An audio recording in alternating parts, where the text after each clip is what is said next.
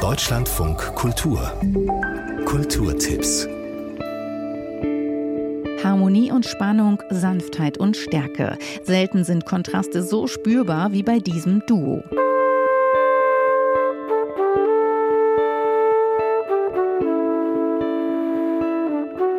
Trompeter Nils Wülker und Gitarrist Arne Janssen kennen sich seit über 20 Jahren und machen fast genauso lange Musik miteinander. Und das spürt man. Mit ihrem neuesten Album Closer loten sie fast intuitiv Gemeinsamkeiten und Eigenheiten aus, wechseln nahtlos von Jazz in Rock- und Pop-Elemente. Heute Abend spielen die beiden in München.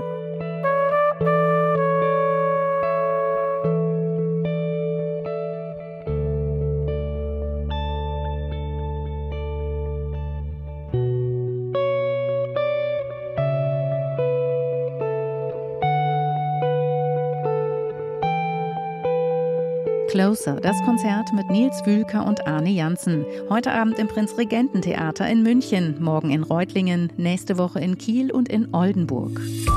Ich war eigentlich schon immer eine Frau, sah nur halt aus wie ein Mann. Deutschlandweit bin ich die einzige Frau, die im Steinkohlebergbau unter Tage gearbeitet hat. Meine Mutter war ein Bergmann, 30 Jahre lang. Im Kohlebergbau hat Transfrau Martina ihren Platz gefunden, als einzige Frau in dieser Männerdomäne. Doch mit dem Ende des Steinkohlebergbaus steht auch für sie ein Neuanfang bevor. Während ihre ehemaligen Kumpel ein letztes Mal in die dunklen Stollen einfahren, sucht Martina ihre Zuflucht im Salzbergbau. Der Abschied von den Kohleschächten bedeutet nicht nur das Ende einer Ära, sondern auch den Beginn einer neuen Lebensphase. Ich kenne viele Bergleute, bezeichnet man als Kumpel, aber die meisten sind alles bloß Mitarbeiter. Locke ist ein Kumpel. Wir sind ein Herz und eine Seele. Wir waren Kumpel. Der Dokumentarfilm ist jetzt im Die Kino. Vergangenheit, die da qualmt. Und links ist die Zukunft. Was ist mit dir? Ich will etwas tun, das etwas bewirkt. Die Welt verändern. Vielleicht meine eigene kleine Ecke davon.